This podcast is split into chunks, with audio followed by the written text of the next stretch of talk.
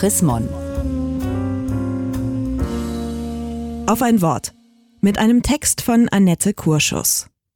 Alles Lüge oder was? Ohne Vertrauen kann keine Gesellschaft überleben.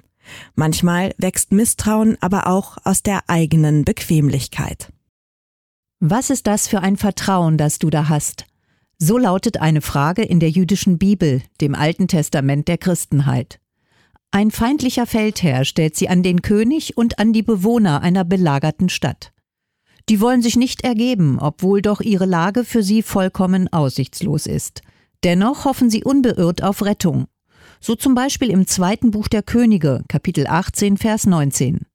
Aus dieser Vertrauensfrage stammt auch das Motto des Deutschen Evangelischen Kirchentags, der im Juni 2019 in Dortmund stattfindet.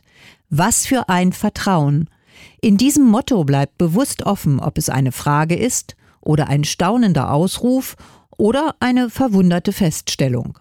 Ein Satzzeichen am Schluss fehlt.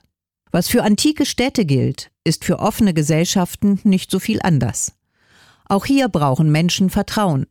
Die Quellen und Kräfte des Vertrauens werden allerdings zunehmend fraglich. Ein Zeichen dafür politische Denunziationsportale im Internet.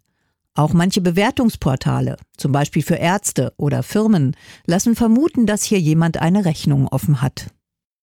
Es ist eine merkwürdige Sache mit dem Vertrauen. Einerseits ist es eine Selbstverständlichkeit. Ohne Vertrauen könnte ich keinen Fuß vor die Tür setzen. Ich käme über keinen Zebrastreifen, könnte in keinen Zug steigen und auch keinen Tee trinken, den ich nicht selbst gepflanzt, gepflückt und gekocht hätte. Mit jedem Schritt, jedem Atemzug, jedem Bissen und jedem Schluck vertraue ich. Und immer wieder wird es belohnt. Vertrauen ist ein empfindliches Plänzchen. Erschreckend schnell droht es zu verdorren. Das gilt zwischen einzelnen Menschen, aber auch politisch, ökologisch, ökonomisch. Das wissen wir spätestens seit den Banken- und Finanzkrisen der 2000er Jahre.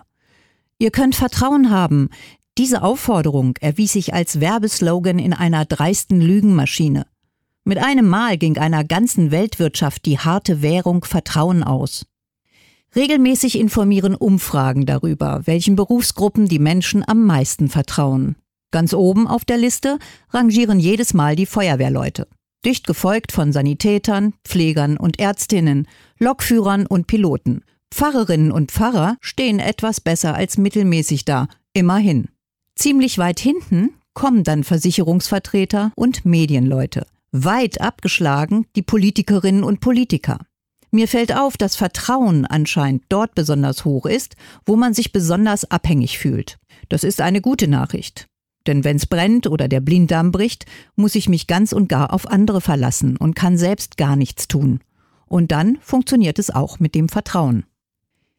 Diese Liste macht mich dennoch nachdenklich.